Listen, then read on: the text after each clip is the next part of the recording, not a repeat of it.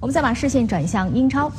虽然曼联官方还未正式宣布，但是从今天凌晨开始，各大英国权威媒体都已经确认穆里尼奥已然签约红魔，他将确定成为梦剧场的新主人。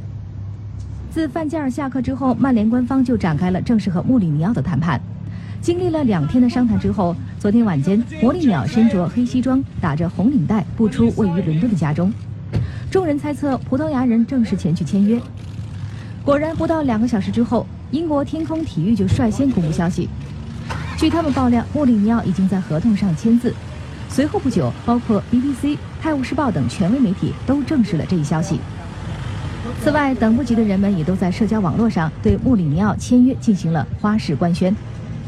前曼联后卫铁闸里奥费迪南德就成为了第一位公布魔力鸟入驻红魔的著名球员。而随后，葡萄牙人的汽车赞助商也在推特上祝贺了穆里尼奥执教曼联。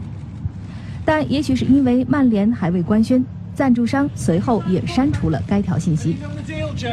据悉，曼联将于当地时间今天正式宣布穆里尼奥签约的消息，而合同年限将有可能达到三年。